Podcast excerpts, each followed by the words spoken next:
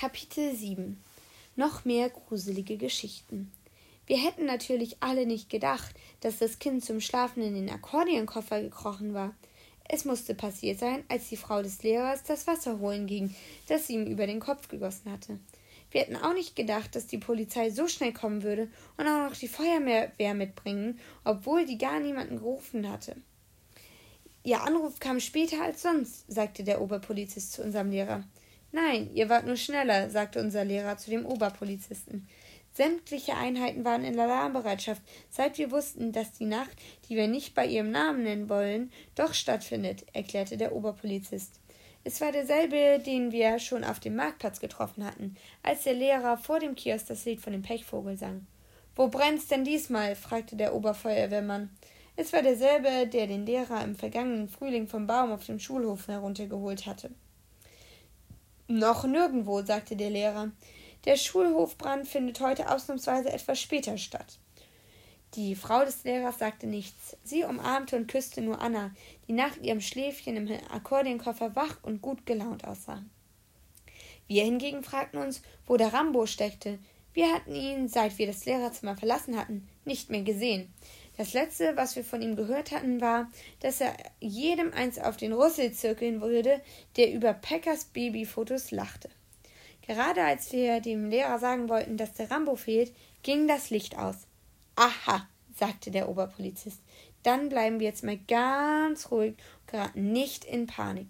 Alle Geschichten, die man sich von einem blutigen Polizisten hier in der Schule erzählt, sind nämlich reine Hirngespinste die man sich von wem erzählt? fragte die besorgte Stimme des Oberfeuerwehrmanns aus dem Dunkeln.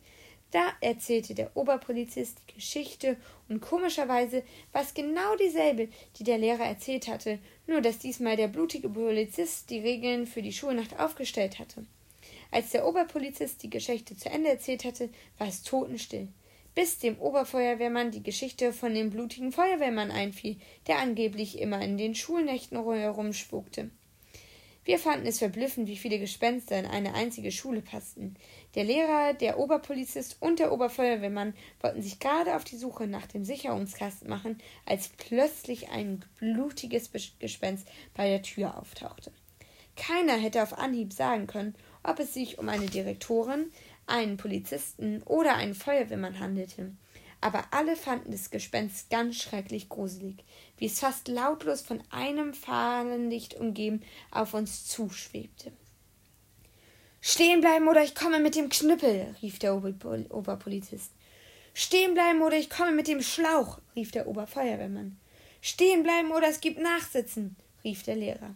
Lass mich doch los, oder ich dusch dir eine auf den Zinken, sagte eine vertraute Stimme. Denn den hier den hier habe ich beim Sicherungskasten gefunden, sagte der Hausmeister und leuchtete den Rambo mit einer Taschenlampe an. Jetzt sahen wir, dass er ihn mit einem festen Griff beim Nacken hatte. Trotzdem fanden wir alle, dass der Rambo toll aussah. Er hatte sich in die weiße Schürze der Köchin gewickelt, sein Gesicht war voller Ketchup und in seinem Mund glänzte das schwarz-gelbe Aufziegebiss. Wir klatschten Beifall, sogar die Polizistin und der Feuerwehrleute.